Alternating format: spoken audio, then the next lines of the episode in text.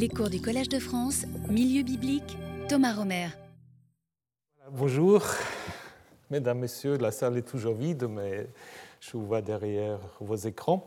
Et donc, euh, je vous souhaite la bienvenue pour ce quatrième épisode de notre parcours de la Bible, Naissance de la Bible 3-4. Aujourd'hui, nous allons, à la suite de ce que nous avons vu la semaine dernière, nous intéresser à la rédaction, à la mise en place des trois grands et des douze petits prophètes. C'est un peu plus compliqué, vous allez le voir, on peut peut-être aussi de quatre livres prophétiques, euh, on verra cela dans un instant. Je voulais commencer par vous raconter une histoire qui se trouve euh, au chapitre 36 du livre de Jérémie.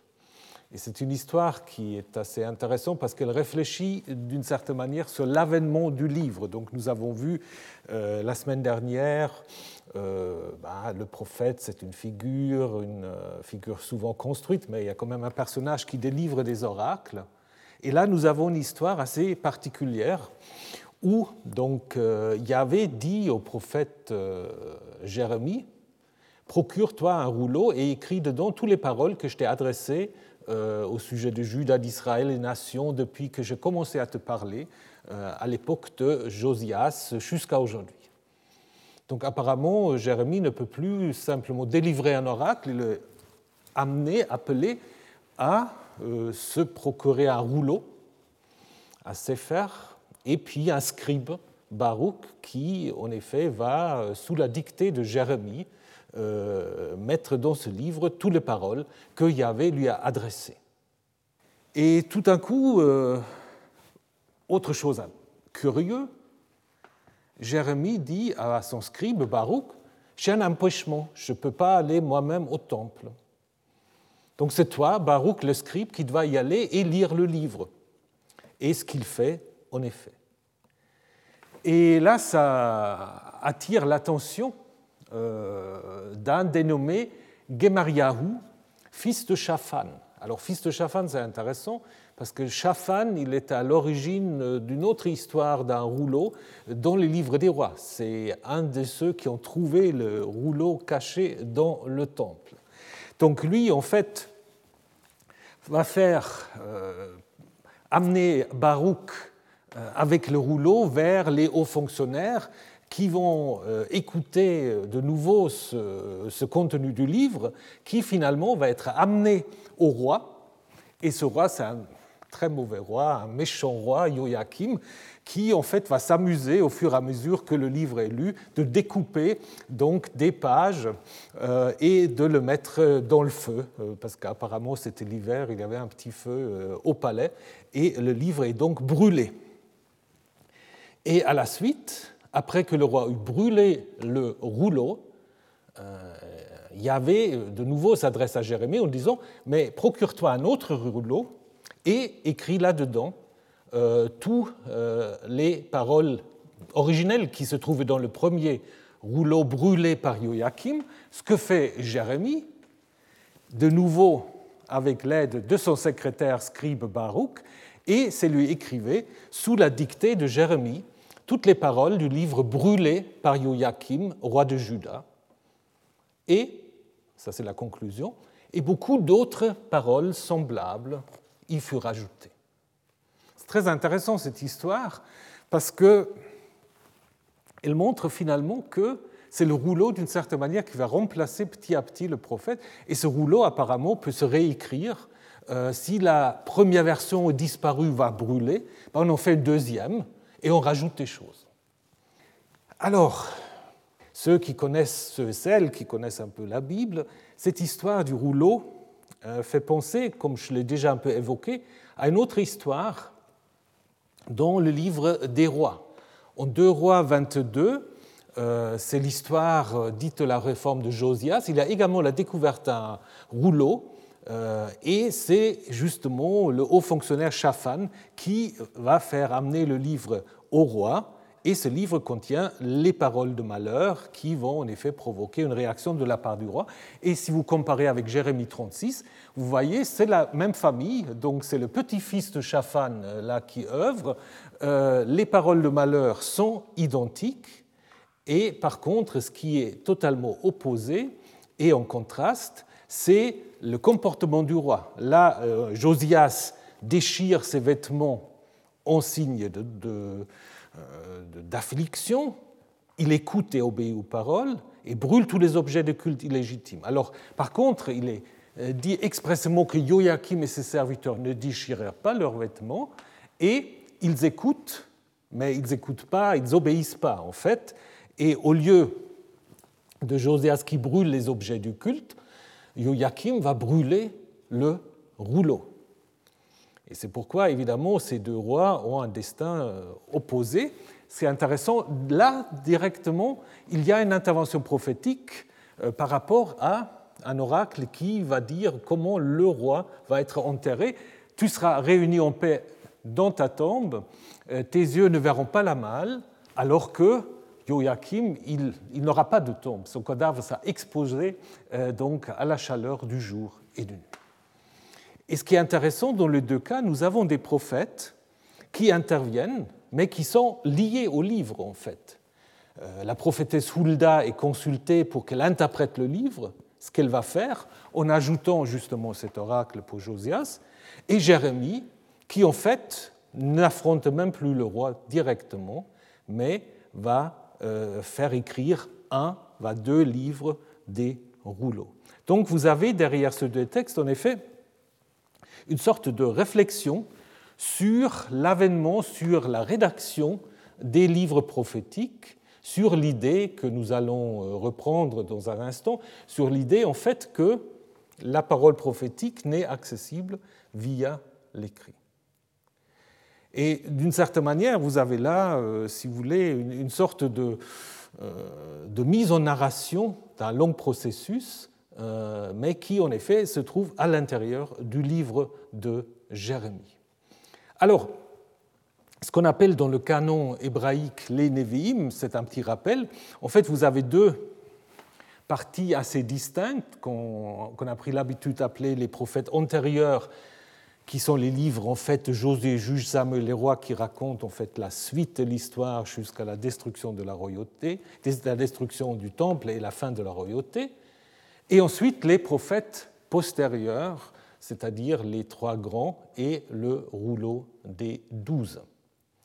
Cette distinction en fait entre prophètes antérieurs et postérieurs, on le trouve seulement à partir des manuscrits du Moyen Âge, mais L'idée que ces deux parties différentes, c'est quand même, ça se base quand même sur euh, quelque chose de beaucoup plus ancien, à savoir que apparemment euh, la formation des deux parties de Nevi'im euh, se fait de manière assez différente. Et donc du coup il faut se poser la question pourquoi on a regroupé des livres prophétiques vraiment comme dans la deuxième partie avec des livres d'histoire, parce que dans le canon chrétien, en effet, ces livres ne sont pas euh, mis ensemble, on le verra dans un instant.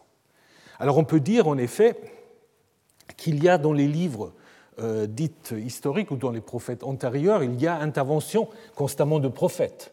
Et ça devient de plus en plus important. Samuel est considéré comme un prophète. Après, vous avez Élie, Élisée, vous avez Michée, dont on a parlé la semaine dernière. Donc il y a déjà des prophètes et ça se renforce au fur et à mesure. Et puis on peut dire qu'il y a aussi des liens, parce que dans les prophètes postérieurs, vous avez euh, beaucoup de textes qui annoncent en effet la destruction de Jérusalem. Donc d'une certaine manière, on peut dire ces annonces de jugement aussi sur Samarie euh, donnent en quelque sorte les, la grille de lecture pour l'histoire qui est racontée auparavant.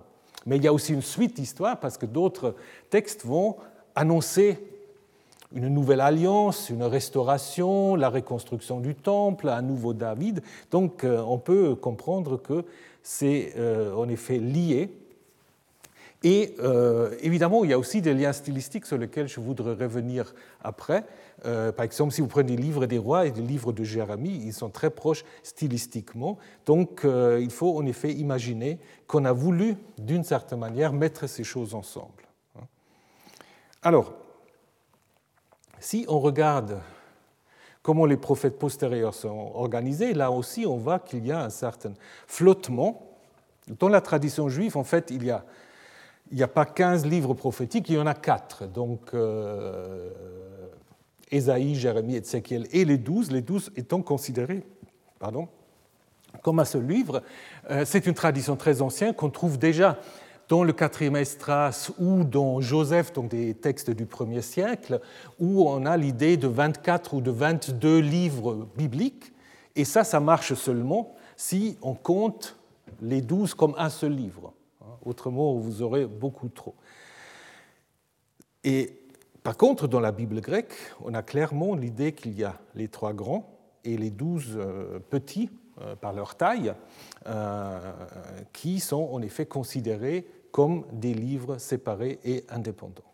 Alors le 3 et le 12, pourquoi 3 et 12 Peut-être c'est lié un peu à la Genèse, où vous avez les trois grands patriarches, Abraham, Isaac et Jacob, et ensuite les douze fils euh, d'Israël, ce qui est euh, en effet une possibilité qui a pu, être, euh, qui a pu inspirer cette idée qu'on trouve dans les canons chrétiens.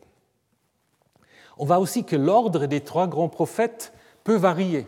Donc nous avons une, dans la plupart des Bibles euh, nous avons l'ordre Ésaïe, Jérémie et Ézéchiel. Hein, c'est ce que vous avez aussi si vous prenez la traduction œcuménique de la Bible, la Bible de Jérusalem et ainsi de suite. Mais il y a d'autres, il y a d'autres ordres. Si vous prenez le Talmud, Baba Batra, Jérémie est le premier, Ésaïe le deuxième, et, pardon, Ézéchiel le deuxième, Ésaïe le troisième, et les douze, donc le quatrième.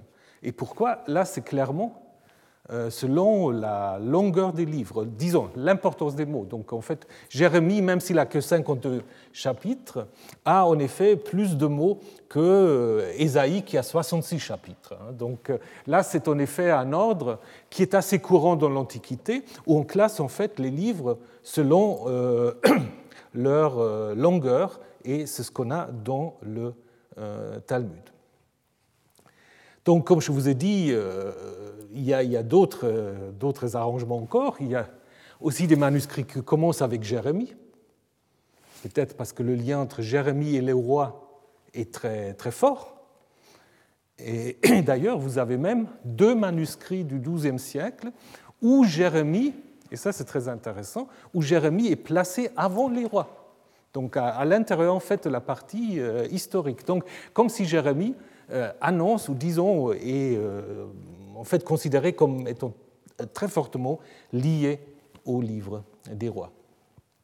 Donc euh, l'organisation la, plus fréquente, Ésaïe, Jérémie et Ézéchiel, veut sans doute en effet donner une sorte d'organisation à la fois chronologique et théologique, puisque Ésaïe commence au 8e siècle avec des événements autour du roi Akaz, avec la, crise euh, syro-éphraïmite, comme on dit, mais euh, s'étend ensuite jusqu'à l'époque perse. Jérémie, c'est surtout aux alentours de la destruction du temple de Jérusalem, et Ézéchiel se situe après la première déportation et se termine avec des oracles euh, concernant, ou d'une vision concernant le nouveau temple et l'organisation nouvelle du pays. Et donc on va avec Jérémie au milieu, c'est la destruction de Jérusalem, l'exil babylonien fonctionne un peu comme un pivot dans cette construction. Dans les manuscrits grecs, juste pour vous dire, alors la situation est très différente puisque euh, là, il y a une séparation des prophètes antérieurs qui maintenant font partie des livres dits d'histoire, hein, avec les chroniques et d'autres, et les prophètes postérieurs qui deviennent la partie prophétique dans la, dans la Septante, dans le canon chrétien, auquel on rajoute le livre de Daniel, le livre de Daniel que dans le canon euh, hébraïque se trouve dans les écrits, dans les Ketuvim, mais qui devient un livre prophétique. Hein. Et là aussi, plusieurs, euh, plusieurs organisations, la plupart en fait des manuscrits prennent le Vaticanus et l'Alexandrinus, donc du 4e, 5e siècle de l'ère chrétienne, on a d'abord, d'abord les douze, hein, ensuite Ésaïe, Jérémie, auquel on ajoute euh, les Lamentations, l'Épître de Jérémie, euh, le livre de Baruch, et Ézéchiel ensuite, Daniel à la fin, avec euh, les suppléments grecs, Suzanne et Belle et le dragon, ce qui fait évidemment que il faut toujours vous rappeler que dans les codex chrétiens, l'histoire continue. Parce qu'après, on a l'évangile de Matthieu. Puis on a le Nouveau Testament. Et donc là, évidemment, euh, si ça se termine avec Daniel, on a cette ouverture en fait sur le jugement, la résurrection, etc., qui vont être euh, évidemment des thèmes clés euh, du Nouveau Testament, des évangiles et des épîtres pauliniens.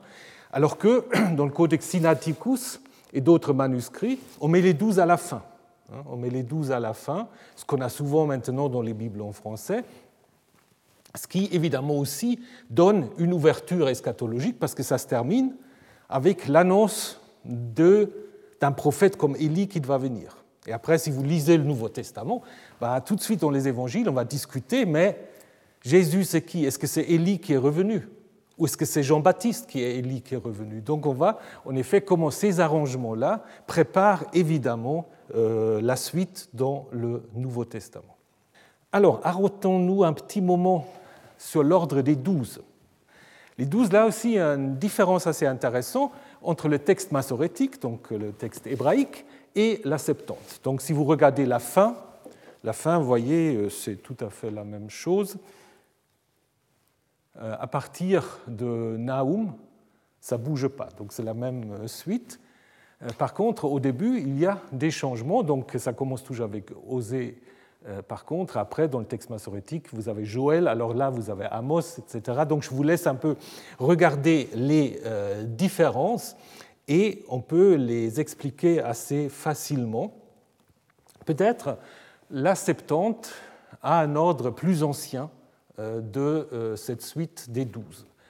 Parce qu'en en fait, la Septante a un ordre assez traditionnel dans lequel sont organisés pas mal de livres prophétiques. À savoir, ça commence avec le jugement sur Israël, et ça c'est le point en fait euh, fort de Osée, de Amos, de Michée et de Joël. Ensuite, vous avez une deuxième partie, c'est les nations, et ça c'est Abdias, Jonas, Naoum, hein, Édom et Ninive, les Assyriens. Et ensuite, de Habakkuk jusqu'à Malachi, vous avez des oracles de restauration. Donc ce groupement est assez logique. Par contre, dans euh, le canon massorétique, c'est un tout petit peu perturbé, peut-être aussi pour des raisons euh, théologiques. Parce que avec Osée et Amos, vous avez deux prophètes qui sont très liés au nord. Alors peut-être qu'on voulait un peu euh, modifier ça en mettant Joël, qui est clairement sudiste, à la suite de Osée. Hein. Et peut-être on a mis Michée entre Jonas et Naoum, parce que souvenez-vous ce qu'on a vu la semaine dernière, si vous lisez Jonas suivi par la destruction annoncée de Ninive arrive tout de suite. Hein? Si vous mettez Michée entre les deux, ça, marque une petite pause, et ça marque plutôt l'idée que Yahvé revient vraiment euh, de sa colère et de sa décision. Et finalement, vous avez, dans un fragment des douze à Qumran, encore le fait que le livre de Jonas euh, se trouve tout à la fin, après Malachi comme une sorte d'appendice. Ce qui a aussi une certaine logique parce que Jonas euh, sort un peu euh, des livres prophétiques traditionnels, c'est plus un conte euh, qu'un livre prophétique, et peut-être aussi, c'est peut-être le, livre le plus récent de ces douze. On va revenir aux douze, mais maintenant suivons un tout petit peu la formation de tous ces livres. Ça va être un peu, je m'excuse, ça va être un peu rapide quand même parce qu'il y a beaucoup de choses à dire on va commencer par le livre que je pense a été le premier à être vraiment mis en forme pour accompagner les prophètes euh, antérieurs, l'histoire deutéronomiste d'une certaine manière. C'est le livre de Jérémie, qui est un livre assez complexe et qui tourne surtout autour donc euh, du temple, qui introduit la première partie. C'est le discours du temple où Jérémie annonce la destruction du temple. Et euh, donc dans la deuxième partie, ce discours est répété et on met l'accent sur la réaction des, euh, différents auditeurs. Euh, et finalement, à la fin, si vous suivez le texte massorétique, vous avez les oracles contre les nations. Alors là, pour Jérémie, il y a quelque chose qui est tout à fait remarquable et à signaler. Vous avez en fait pas un livre de Jérémie, vous avez deux livres de Jérémie. Parce que la version grecque est tellement différente qu'on peut vraiment la considérer comme un, autre Jérémie que celui que vous avez dans vos Bibles, vos Bibles en français, qui évidemment se base toujours sur le texte hébreu. Donc je ne vais pas vous montrer ça en détail, mais vous voyez déjà, la première partie est, donc identique. Donc toute la première partie qui contient surtout les oracles euh, euh, adressés à Judas, euh, les actes signes du prophète, ce qu'on appelle les confessions, tout ça c'est identique. Mais ensuite, il y a en effet des changements assez importants de chapitre en chapitre. Donc je vous montre ça dans un schéma un peu plus simple, où vous voyez en effet que dans le texte massorétique, vous avez les oracles contre Israël et Judas, et ensuite les oracles plutôt de restauration et l'histoire en fait de Jérémie, comme il est enfermé en prison, etc., comme il annonce la soumission aux Babyloniens, et à la fin en fait les oracles contre les nations. Alors que la Septante semble présenter en effet, de nouveau, l'ordre un peu traditionnel, vous avez d'abord les oracles contre Israël et Juda, les oracles contre les nations, dans un autre ordre, et finalement, à la fin, les oracles de salut, qui se termine avec un oracle pour Baruch le scribe, dont nous avons déjà parlé. Alors, il fait guère de doute que la version, euh, euh, grecque présente une forme antérieure du livre. Ça, je pense, c'est assez clair, bien qu'il y ait des gens qui sont toujours pas convaincus, mais je ne vais pas entrer là dans la polémique mais c'est assez clair. Déjà, le texte grec est de 15%, 15 à 20% plus bref que le texte hébreu, et aucun, traducteur oserait de supprimer 15% du texte qu'il traduit.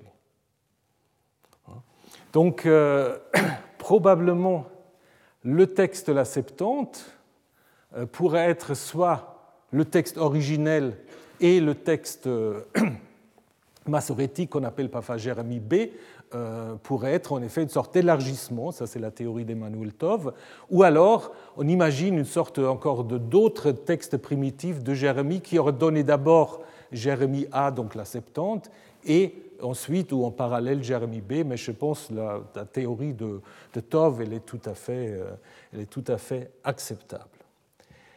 Donc la formation du livre est assez compliquée euh, parce que bon, il y a beaucoup d'incohérences euh, chronologiques. Je ne vais pas tout vous les détailler, mais l'histoire du rouleau dont nous venons parler au chapitre 36, elle a lieu en 605, donc sous Joachim.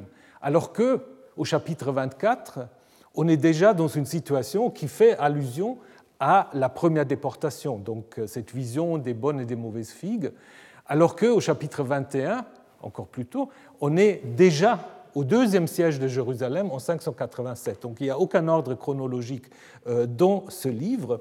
Et il y a aussi des genres littéraires assez différents, surtout la présence des discours en prose qui tranchent avec le genre d'oracle traditionnel et euh, qui sont très proches de ce qu'on a dans le livre des rois ou plus, plus largement dans ce qu'on appelle l'histoire deutéronomiste. Un des grands commentateurs des prophètes, Bernard Doom, qui a aussi euh, beaucoup fait avancer le travail sur Ésaïe, donc c'est vraiment un des très grands, euh, il avait en effet imaginé qu'il y a trois grandes étapes autour du livre de Jérémie, les oracles, mais il ne laissait pas beaucoup, 280 versets. Ensuite, les récits de Jérémie, ce qu'il appelait en fait le livre de Baruch, et toutes sortes d'ajouts successifs jusqu'au 1er siècle euh, par des deutéronomistes qu'il appréciait guère. Ils disaient qu'ils ne sont pas très doués, c'est répétitif, ils n'ont aucun message à délivrer, etc. Tout ça à mettre à la poubelle. Et quand vous regardez en fait son commentaire, c'est assez intéressant parce que ce qu'il commente vraiment, c'est ce qu'il considère comme étant les oracles authentiques du prophète. Ça, nous avons vu la semaine dernière cette idée, ce qui est important, c'est ce qui est vraiment prophétique. Alors, suite à cela, c'est un peu imposé euh, l'idée que, en fait, euh, avait déjà vu qu'il y a beaucoup de textes qui ont ce lien avec le langage deutéronomiste dans les livres euh, de Josué à Roi et évidemment avec le livre du Deutéronome. Donc il y a tout un débat que je ne vais pas détailler sur la complexité de ces rédactions. Hein. probablement, ce n'est pas seulement une seule rédaction, il y en a plusieurs. Et il y a aussi évidemment d'autres théories qui disent on ne peut pas tellement les distinguer, il faut imaginer ça comme un rolling corpus, comme, en fait c'est comme une boule de neige que voilà, vous lancez et puis ça prend de plus en plus la neige, après ça devient une sorte de lavine, donc ça se euh, comment dire, ça s'auto-grandit. Euh, et donc c'est la même chose qu'on appelle les Fortschreibungen, donc les, additions successives, ce qui a amené euh, notre collègue Christophe Lévin à Munich de dire bah, les livres de Jérémie, c'est 100 mains en 100 ans. Donc chaque année, il y a une autre main qui a ajouté. Bon, là, là, c'est un problème, parce qu'il euh, faut aussi un peu penser à la matérialité des choses. Donc, si vous ajoutez réécrire un rouleau, ça coûte cher. Est-ce que vraiment chaque année vous allez réécrire le rouleau de Jérémie Je ne suis pas tout à fait euh, convaincu. Mais il est clair qu'il faut, avec Konrad Schmid et d'autres, en effet, imaginer des rédactions successives, euh, contrairement voilà, je le cite parce qu'il est vraiment totalement dehors du consensus, Georg Fischer, qui pense que c'est un livre qui a été écrit par un seul auteur, euh, qui peut-être s'appelait Jérémie, mais qui n'est pas le Jérémie historique, donc un, auteur à l'époque perse qui aurait écrit ce livre, euh, évidemment le livre dans sa forme massorétique, ce qui est quand même un tout petit peu euh, compliqué. Donc je pense le livre de Jérémie a sans doute était constitué à partir des collections peut-être indépendantes. Euh, peut-être il y avait trois livrets à l'origine, une sorte de euh, collection d'oracles, 2 à 6, des oracles contre les rois, peut-être 21-22, et l'histoire de Jérémie autour de la destruction de Jérusalem, ce que Christopher Seitz a appelé The Scribal Chronicle, une sorte d'histoire en fait scribale sur Jérémie. Donc il faut expliquer les textes euh, qu'on appelle deutéronomistes, d'autant plus que, et ça c'est un grand problème, les livres des rois qui sont tellement proches de Jérémie, ils ne le mentionnent pas. Pourquoi est-ce que les livres des rois ne le mentionnent pas? Ben, Grande question, on ne sait pas. Mais peut-être ce qu'on peut appeler le Jérémie historique n'était peut-être pas tellement du goût des deutéronomistes, parce que quand vous lisez 37 à 43, vous vous rendez compte que le Jérémie historique ne va pas du tout partir en exil, il va rester dans le pays, il va annoncer le salut à ceux qui sont restés dans le pays. Donc ça ne va pas tellement avec l'histoire deutéronomiste, donc on peut peut-être imaginer que euh, dans un premier temps, les deutéronomistes ne voulaient pas de ce Jérémie.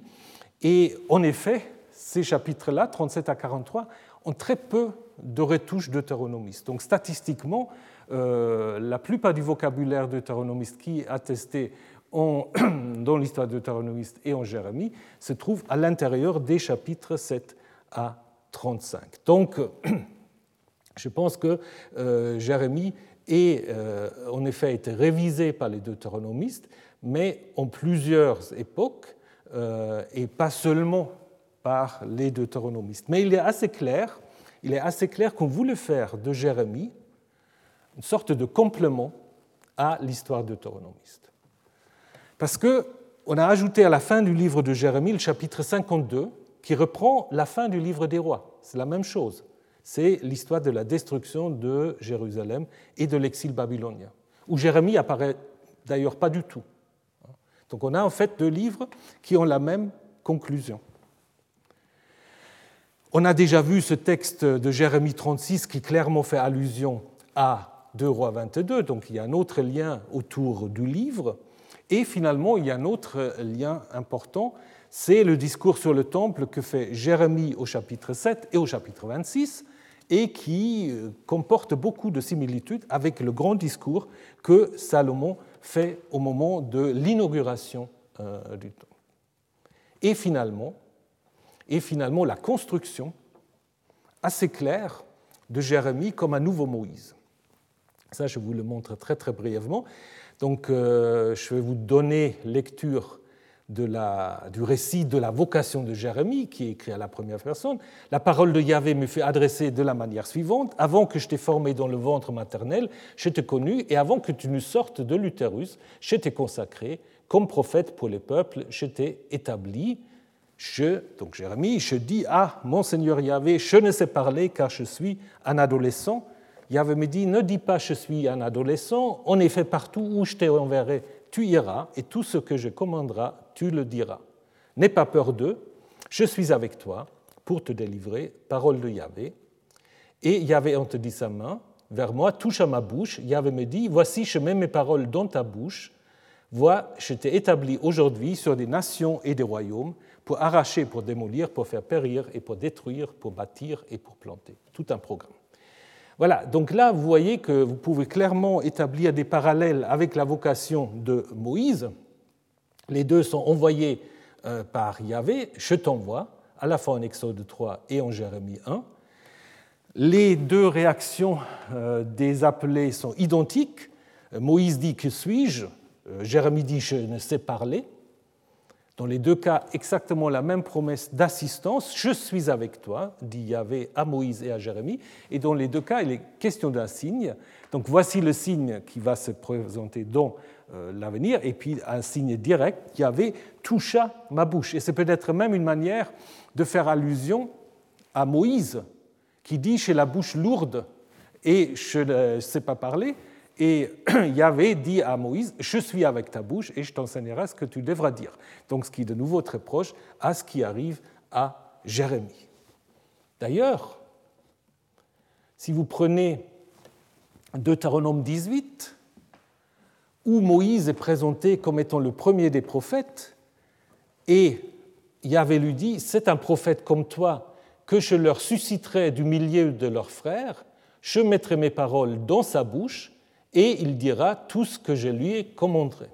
Et si vous regardez dans la vocation de Jérémie, vous avez la reprise, donc je vous ai mis ça dans les couleurs correspondantes, donc euh, tout ce que je lui dirai, il dira tout ce que je lui commanderai, ce qu'on retrouve en Jérémie 1, et également je mets mes paroles dans ta bouche. Donc c'est assez clair qu'on voulait faire en fait un encadrement prophétique, peut-être en considérant dans un premier temps Moïse comme étant le premier et Jérémie comme étant le dernier des prophètes.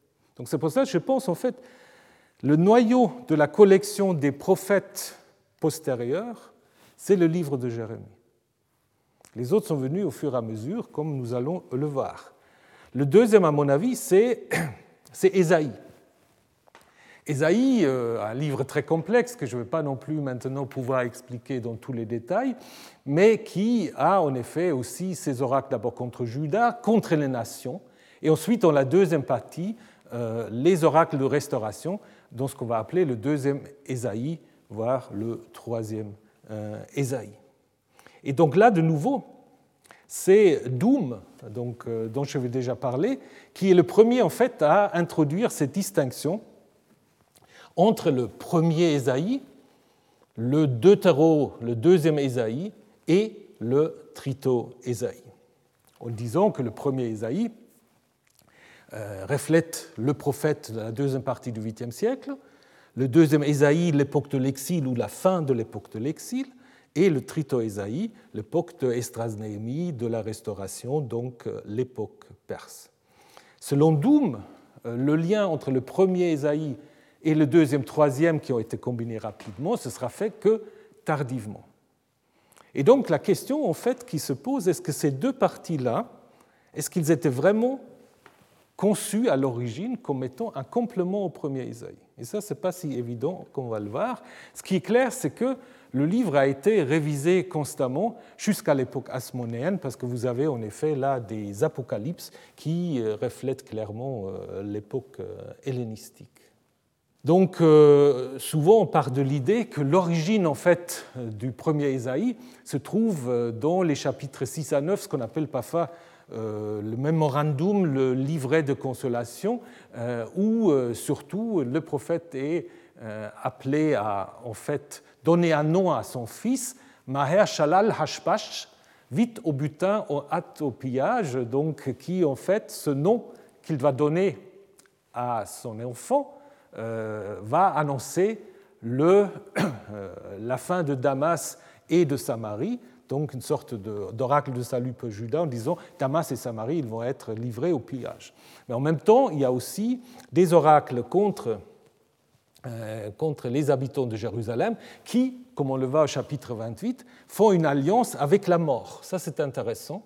ils font une alliance avec Sheol, en fait, ce qui d'ailleurs indique que Sheol est encore considéré comme une divinité là en disant c'est Sheol qui va mieux nous, protéger contre les Assyriens que Yahvé. Évidemment, c'est refuté par le prophète, mais c'est peut-être autour de ces chapitres 6 à 8 et 28 où euh, se euh, focalise, où se met en place le livre de Ésaïe, qui contient évidemment, qui connaît après aussi toutes sortes de, euh, de révisions, notamment à l'époque de Josias, avec ce texte que tout le monde connaît, un enfant nous est né, un fils nous a été donné, donc le roi idéal qui va venir.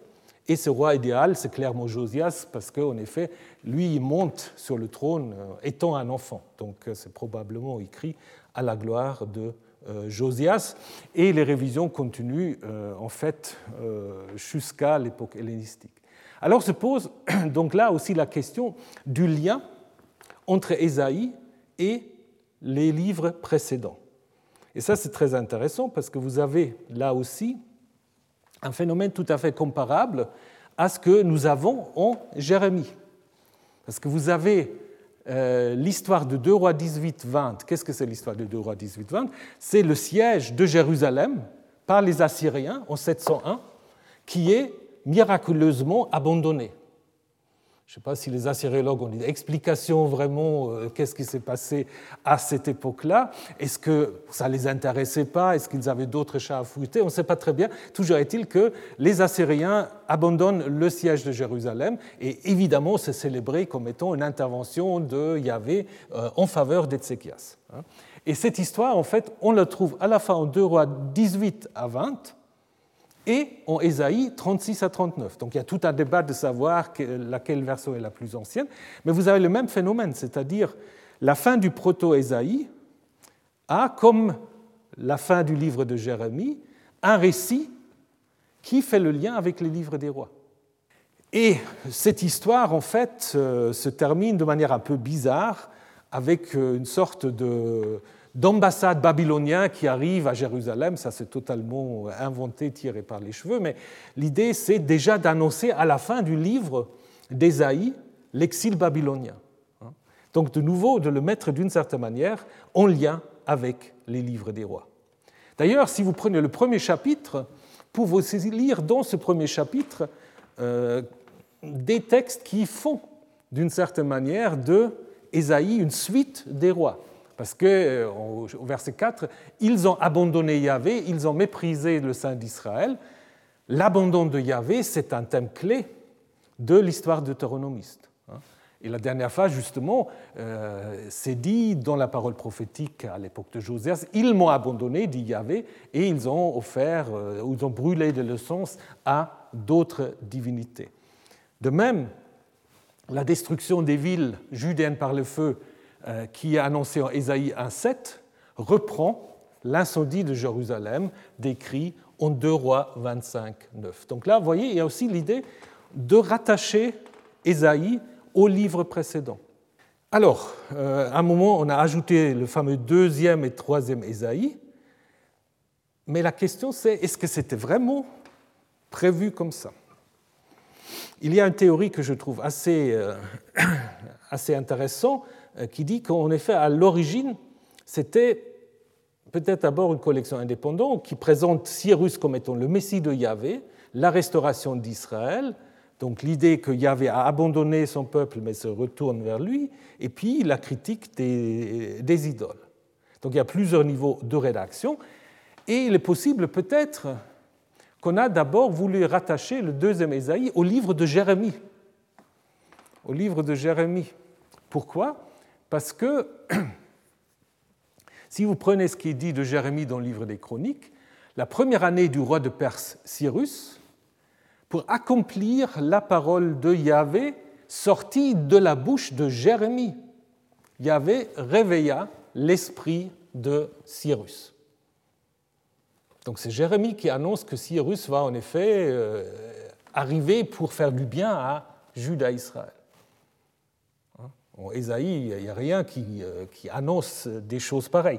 Donc peut-être à l'origine, on a mis ou a voulu mettre le deuxième, ce qu'on appelle aujourd'hui le deuxième Ésaïe, à la suite de Jérémie. Peut-être le rouleau était déjà trop long et on l'a, rattaché du coup à, à Ésaïe, qui manquait un peu peut-être quand même des, perspectives euh, un peu plus rassurantes.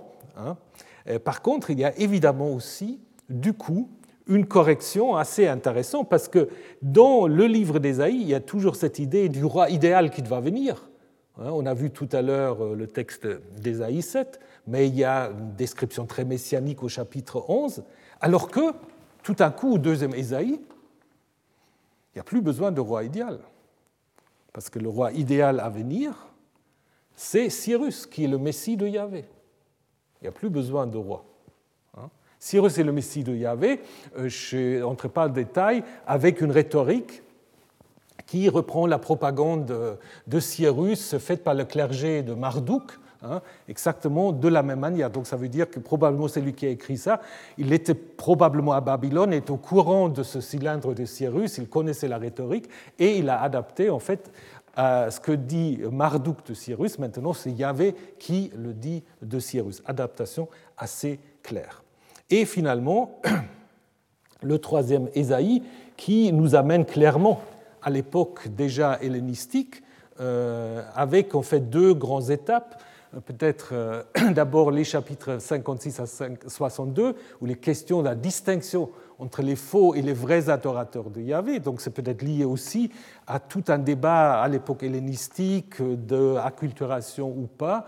Euh, et euh, donc avec l'idée déjà préparée au début du livre, donc c'est un, encadrement, si on sera sauvé par la justice, les rebelles et les pécheurs seront brisés, ceux qui abandonnent Yahvé vont disparaître. Et ensuite, euh, là, on est vraiment dans l'esprit apocalyptique avec l'annonce d'un jugement final et qui reflète peut-être les troubles de l'époque hellénistique. Donc là, du coup, si on parle de l'Assyrie et de l'Égypte, c'est plus l'Assyrie et l'Égypte, c'est euh, les Séleucides et les Ptoléméens. Ça, c'est assez clair. Donc, et puis, le tout dernier ajout du livre, c'est probablement l'Apocalypse de euh, Ésaïe. Alors, Ézéchiel. Ézéchiel, c'est encore différent, mais qui contient en fait une vision assez traditionnelle avec le jugement contre Judas, le jugement contre les nations et les oracles de salut pour Israël, avec à la fin la vision du nouveau temple et de la nouvelle Jérusalem. D'ailleurs, vous voyez assez clairement que euh, vous voyez clairement si voilà que cette euh, annonce de Gog et Magog, euh, ou Gog de Magog, on ne sait pas trop qui c'est, peut-être un souverain hellénistique, en fait interrompt la vision des osmos qui aboutissent à la restauration d'Israël et à l'annonce d'un seul peuple gouverné par un nouveau David, et ensuite la vision de la restauration. Donc vous voyez là aussi des ajouts assez tardifs. Euh, le livre est un peu structuré aussi avec cette idée de la gloire de Yahvé, la gloire de Yahvé qui quitte la ville. Donc en fait, euh, Ézéchiel est situé parmi les exilés à Babylone, à Tel Aviv, pas à Tel Aviv aujourd'hui, à Tel Aviv à Babylone. Et donc la gloire qui quitte la ville et qui va revenir à la fin dans la vision euh, donc, du temple. Alors, Contrairement à Ésaïe et à, Jérémie, on a d'abord, quand on lit euh, Ézéchiel, l'impression d'une certaine unité, parce que la chronologie est logique, il y a une suite assez claire, le style est aussi assez euh, unifié, donc, du coup, les gens peuvent se dire c'est peut-être en effet écrit d'une seule main, mais en même temps, quand on regarde un peu plus proche, on a ce que Zimmerli a appelé de nouveau les Fortschreibungen, donc les ajouts successifs au livre. Et contrairement, et ça c'est très intéressant, contrairement à Jérémie et à Ésaïe, euh, le style ici est clairement proche du milieu des prêtres. Donc vous pouvez comparer, si vous prenez cet article de Jean, euh, vous pouvez comparer la euh, version sacerdotale de l'Exode, du livre de l'Exode, et Ézéchiel 20 notamment, euh, et vous voyez qu'il y a en effet beaucoup de liens stylistiques. Donc, du coup, on a un milieu producteur probablement différent. Un autre problème intéressant, c'est que le prophète, comme je le dis, est présenté comme résident parmi les exilés de 597, alors que les des nombreux euh, oracles sont en effet adressés aux habitants de Jérusalem. Quel intérêt encore s'il est déjà parmi les exilés? D'où l'idée, partagée par euh, la plupart des spécialistes d'Ézéchiel, que le rouleau primitif en fait vient de Jérusalem, d'un prophète anonyme ou peut-être un prophète Ézéchiel, et qui en effet a été ramené d'une manière ou d'une autre à euh, à Babylone, où il a connu une révision dans l'esprit justement de la Gola babylonienne. Mais c'est une idéologie clairement sacerdotale.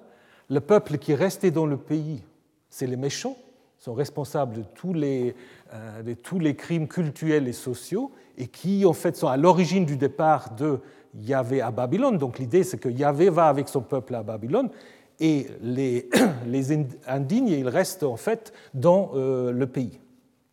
Le livre de Tsekel connaît aussi l'idée en fait de la réunion du Nord et du Sud autour d'un prince davidique. Alors ça c'est très intéressant aussi parce qu'il y a beaucoup de textes qui parlent d'un nouveau David, mais David n'est jamais appelé Melech, il n'est pas appelé roi, il est nazi, il est un prince.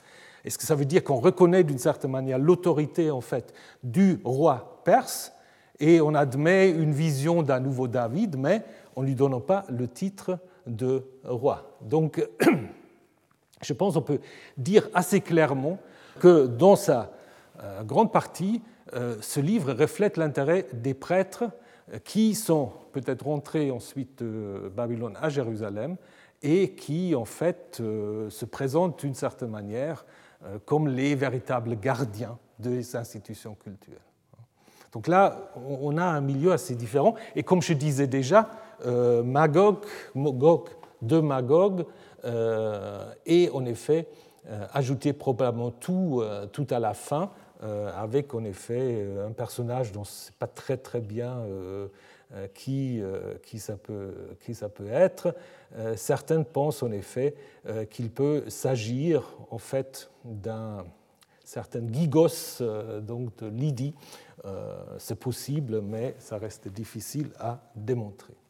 Donc du coup, du coup, il me semble que les trois grands prophètes ont certainement des liens, mais ils n'ont peut-être pas été à l'origine dans les mêmes bibliothèques. Donc Ehud Ben euh, il a toujours des solutions assez faciles. Il dit, bon, les Nevi'im ont été écrits par ce qu'il appelle les litterati, les gens euh, voilà, instruits euh, à Jérusalem, mais il n'explique pas tellement pourquoi les différents. Il dit, ils peuvent écrire de tous les styles, mais est-ce qu'il faut vraiment totalement ignorer Babylone?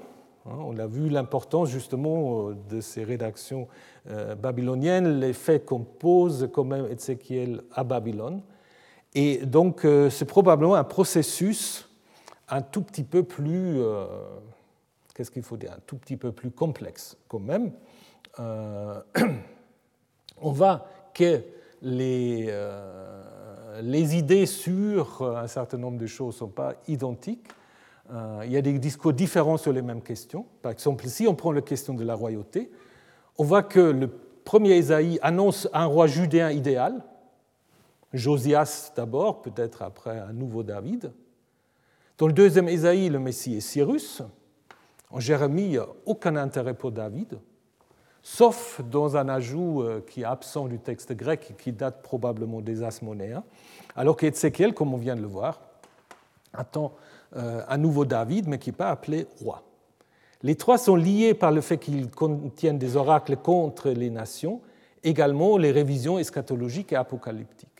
Et ce qui est très intéressant, on a beaucoup euh, travaillé sur la rédaction des douze prophètes, donc sur les thèmes qui, qui, euh, qui en fait donnent l'unité aux douze, mais sur les trois grands, on n'a pas tellement travaillé. Et ce qui est intéressant, si vous prenez euh, cette observation qu'apparemment, à un moment, on a quand même voulu faire une sorte d'édition, rédaction euh, de ces prophètes, avec par exemple un encadrement autour du thème euh, du nouveau nom pour Jérusalem. Parce que le livre d'Ésaïe va s'ouvrir en disant, après cela, on t'appellera, donc c'est adressé à Jérusalem, ville de la justice, cité fidèle. Et tout à la fin de Ézéchiel, on a, à partir de ce jour-là, le nom de la ville sera Yahvé Shamma, c'est-à-dire Yahvé sera là-bas. Hein. Donc euh, l'idée que Jérusalem euh, a donc une, euh, va changer de fonction, va recevoir une une nouvelle naissance. Donc il y a une certaine convergence quant à la légitimation de Jérusalem. On va dans l'organisation de ces textes une sorte de progression de la destruction de la ville et du temple à la restauration et au retour de Yahvé. Bon, maintenant, les douze. On a déjà vu qu'il y a une différence entre le texte massorétique et la Septante, donc euh, je vous le rappelle. Il y a tout un débat autour des douze pour savoir si les douze à l'origine c'était vraiment douze rouleaux séparés ou si en fait euh, la formation de ces douze était faite avec l'idée de créer un seul livre, donc qui s'est agrandi au fur et à mesure. Donc euh, euh, Ben Svi va dire c'est en fait douze relous indépendants, alors que Nogalski va dire c'est en fait des rédactions qui voulaient faire un seul livre avec justement toutes sortes d'observations, et avec l'idée que certains de ces rouleaux, comme Joël par exemple, il aurait en effet composé d'emblée pour figurer à l'intérieur des douze. Hein. Donc deux visions assez euh, différentes. Et ce qu'on peut observer, mais à mon avis, ça, ça décide encore rien, il y a certains thèmes euh, qui semblent vouloir donner euh, une cohérence à la collection. Par exemple, vous avez euh, déjà les titres. Si vous regardez les titres des douze, vous voyez qu'il y a une volonté quand même. Euh, là, je vous ai donné l'arrangement massorétique, mais euh, à ce niveau-là, ça ne change pas beaucoup. Il y a beaucoup de titres, c'est toujours parole de Yahvé, parole de Yahvé. Surtout, ce qui est intéressant, si vous prenez ce qui est marqué ici en bleu, vous voyez qu'il y a une euh, progression chronologique. Euh, Osée, c'est au jour d'Ozias, de Yotam, d'Akas et de Jéroboam. C'est pareil pour Amos. Ensuite, avec Miché, on passe de Yotam, Akas et Ézéchias. Ensuite, avec euh, Sophonie, on est au temps de Josias. Et finalement, avec Agé et Zacharie, on est dans l'année de règne de Darius. Donc ça veut dire en fait on a une progression chronologique avec l'idée, on commence en fait à l'époque du 8e siècle sous Jéroboam dans le nord et on s'arrête en fait avec les Perses. Donc euh, les titres donnent une certaine unité, mais ce n'est pas non plus une unité absolue parce qu'il y a certains euh, titres qui sont quand même différents. Je vous laisse découvrir le tableau euh, pour vous faire une idée. Ensuite, il y a des thèmes qu'on retrouve dans certains de ces rouleaux ou livre ou partie, euh, c'est le thème du jour de Yahvé. Hein, on le trouve en Joël, euh, en Amos, en Abdias, en Sophonie, Zacharie et Malachi. Donc le jour de Yahvé, une sorte d'intervention de Yahvé euh, pour le jugement, pour rétablir le règne de Yahvé et aussi ce qu'on appelle parfois la formule de la miséricorde divine. Donc Yahvé est un Dieu miséricorde et bienveillant, lent à la colère, plein de fidélité, etc., etc. Ce que vous connaissez notamment du livre d'Exode et qui apparaît dans certains livres, en Joël, Jonas, Michée, Naoum. Donc euh, ceux qui insistent sur l'idée que c'est une rédaction qui veut regrouper, ou disons qui veut renforcer plutôt euh, l'unité du livre des douze, ils vont insister là-dessus. En même temps, on peut aussi observer que ce n'est pas dans tous les livres, et puis euh, les formulations ne sont pas non plus totalement euh, identiques. Hein. Donc, je pense que c'est une histoire rédactionnelle un peu plus complexe. Alors, où tout le monde est à peu près d'accord, c'est de dire peut-être à l'origine et un regroupement de Osée, Amos, Michée et Sophonie, parce que ça, c'est en effet les quatre livres, ce qu'on appelle parfois le livre des quatre, hein, qui sont assez proches au niveau des titres, qui ont des liens avec les livres des rois, parce qu'ils mentionnent les rois, vous souvenez-vous ce que je viens de vous montrer, et par exemple, Michée 4, le, pèlerinage des nations vers Jérusalem, c'est quelque chose qu'on a déjà en Ésaïe 2. Donc là, de nouveau, on a cette idée en fait d'établir euh, des liens.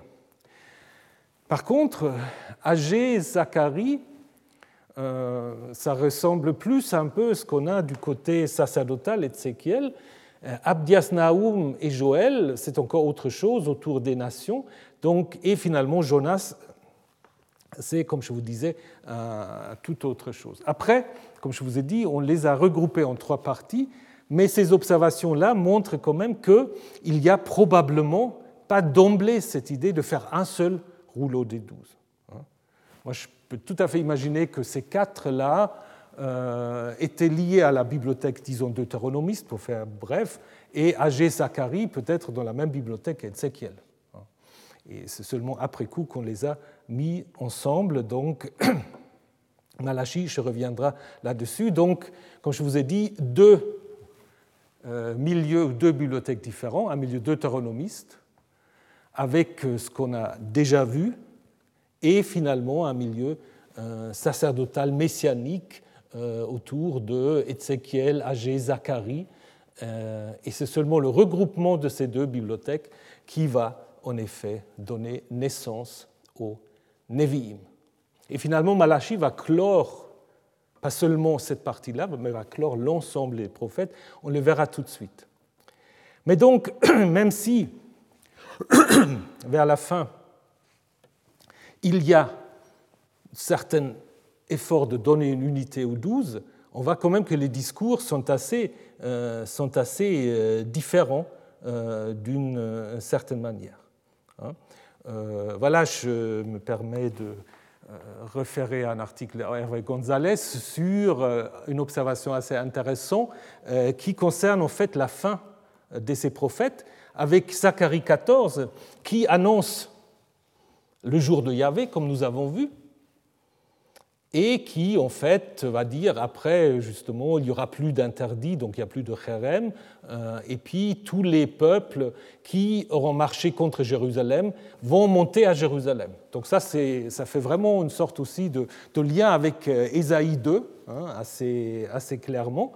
Euh, par contre, si vous prenez le livre qui suit, Malachi, bah, il y a aussi la question des nations, mais là, ce n'est pas l'idée que toutes les nations vont à Jérusalem pour offrir un culte à Yahvé, mais en n'importe quel lieu, euh, les nations peuvent présenter un sacrifice d'encens à Yahvé. C'est d'ailleurs intéressant que c'est un sacrifice d'encens et pas un sacrifice sanglant, mais ça c'est encore une autre question. Et puis à la fin de Malachi, on va revenir là-dessus, le jour de Yahvé apparemment n'est pas encore arrivé. Hein? c'est une potentialité et euh, il faut faire attention qu'il ne revient pas frapper la terre par interdit. Donc ça veut dire que vous avez les mêmes thèmes, mais vous n'avez pas forcément euh, le même discours autour de ces thèmes. Donc dans les douze, mais en même temps, ce n'est pas si étonnant que ça, dans les douze, vous avez en effet euh, sur un certain nombre de thèmes des discours multiples ce que vous avez d'une certaine manière aussi déjà à dans Ésaïe, Jérémie et Ézéchiel. Donc c'est un phénomène en fait qui, euh, à mon avis, euh, concerne l'ensemble des collections prophétiques. Donc Malachi va clore les Nevi'im. Là aussi, attention aux textes massorétiques, aux textes grecs, euh, qui ne sont pas organisés exactement de la même manière. Alors avec l'idée que Malachi massorétique commence avec Souvenez-vous de la loi de Moïse, mon serviteur, et cela se trouve dans le texte grec tout à la fin. Hein. Souvenez-vous de la loi de Moïse, mon serviteur. Et puis Élie, qui vient en deuxième, dans le texte grec, Élie vient en premier. Donc il y a un renversement en fait de Moïse et de euh, Élie.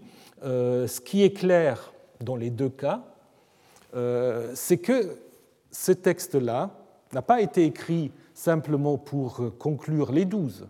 Ça a été écrit en fait pour encadrer l'ensemble de ce qu'on va appeler les Nevi'im. Parce qu'il est assez clair que Malachie 3.22 ou 3.24 dans le grec, euh, parce que c'est tout à la fin dans, le texte grec, renvoie très clairement au début, au début des Névi'im, au livre de Josué. Donc Josué reçoit d'emblée l'ordre de agir selon la loi de Moïse, et à la fin, on rappelle, souvenez-vous de la loi de Moïse. Et donc ça veut dire aussi quoi? Ça veut dire aussi que finalement on va considérer cette unité des Nevi'im comme, qu'est-ce qu'il faut dire? Comme une sorte de collection deutérocanonique par rapport à la Torah. C'est-à-dire en fait ce qu'on va dire ici en Josué 1 et en Malachie 3, 22, c'est que en fait les Nevi'im euh, ne peuvent euh, en effet avoir du sens s'ils sont corrélés à la Torah, à Moïse. Après, il faut se poser la question pourquoi Moïse et Élie Je reviendrai tout de suite sur cette question, euh, si vous me donnez encore cinq minutes. Alors, donc Malachie 3, c'est aussi un correctif ou une interprétation. Parce qu'en Joël 3, on avait dit, ou il avait dit que euh, je vais répandre mon esprit sur toute chair. Vos fils et vos filles vont être prophètes. Tout le monde peut être prophète. Et Malachie a dit non, non, non. Je vais vous envoyer Élie. Et c'est tout. Élie, c'est le prophète. Il n'y a pas les filles et les fils et les vieillards qui vont profiter, prophétiser. Il y a un seul prophète qui va venir ce qui est assez proche d'ailleurs en Zacharie 13, avec cette idée en effet que les prophètes, maintenant qui existent encore, sont considérés comme étant illégitimes d'une certaine manière. Donc pourquoi Moïse et euh, Élie? Bah, C'est clair que si vous prenez Moïse, il y a déjà un problème entre le texte que nous avons déjà vu, c'est un prophète comme moi que Yahvé ton Dieu te suscitera du milieu de toi entre tes frères, donc là, c'est l'idée qu'il y a constamment des prophètes comme Moïse, et on l'a vu avec Jérémie 1 encore. Alors qu'en Deutéronome 34, on va dire plus jamais en Israël se lever un prophète comme Moïse. Alors comment il faut mettre les deux ensemble? Euh, Une interprétation, ça va dire en effet, le prophète annoncé en Deutéronome 18, c'est à la fin du temps. Et ces prophètes, évidemment, bah, ça ne peut être que Élie. Et pourquoi Élie? Parce qu'Élie, comme Moïse dans la tradition juive au moins, Élie ne meurt pas, il est enlevé au ciel et il monte au ciel par une grande tempête à la manière même de Yahvé, euh, avec les mêmes descriptions que vous avez en Naoum, Zacharie, etc. Et dans l'histoire du livre des rois, Élie est en effet présenté comme étant un deuxième Moïse, euh, qui fait la même expérience de la nourriture miraculeuse, qui se complaint comme Moïse de son sort, qui va aller à l'Orep, qui va avoir une théophanie, qui va construire un hôtel, etc. Donc tout cela en fait est repris et euh, on donne en fait à Malachie ce rôle eschatologique à Élie en disant la prophétie c'est fini, et vous verrez tout de suite pourquoi, mais il y a peut-être à la fin des temps le retour du prophète idéal. Et ça vous explique aussi pourquoi dans le Nouveau Testament, vous avez cette idée euh, de la, transfiguration de Jésus, où apparaissent en effet Moïse et Élie. Moïse et Élie, parce que c'est une application en de Malachie 3 pour montrer que ce temps maintenant est arrivé. Le judaïsme va développer euh, un débat ou une idée assez intéressante à savoir la fin de la prophétie. Hein, dans le Talmud, on trouve cette idée. À la mort des derniers prophètes, la prophétie se retirait en Israël. Ou, depuis le jour où le temple a été détruit, l'inspiration divine a été reprise aux prophètes et elle a été donnée aux sages. Donc, euh, c'est sans doute en lien avec la compilation des livres prophétiques pour dire les vrais prophètes, c'est en fait ceux dont nous avons le livre. Et c'est certainement aussi une manière de s'opposer à la prolifération des écrits apocalyptiques, qui souvent d'ailleurs se présentent comme des visions prophétiques. Il y a non, les vrais prophètes, c'est fini. On les a dans un livre. Mais c'est tout.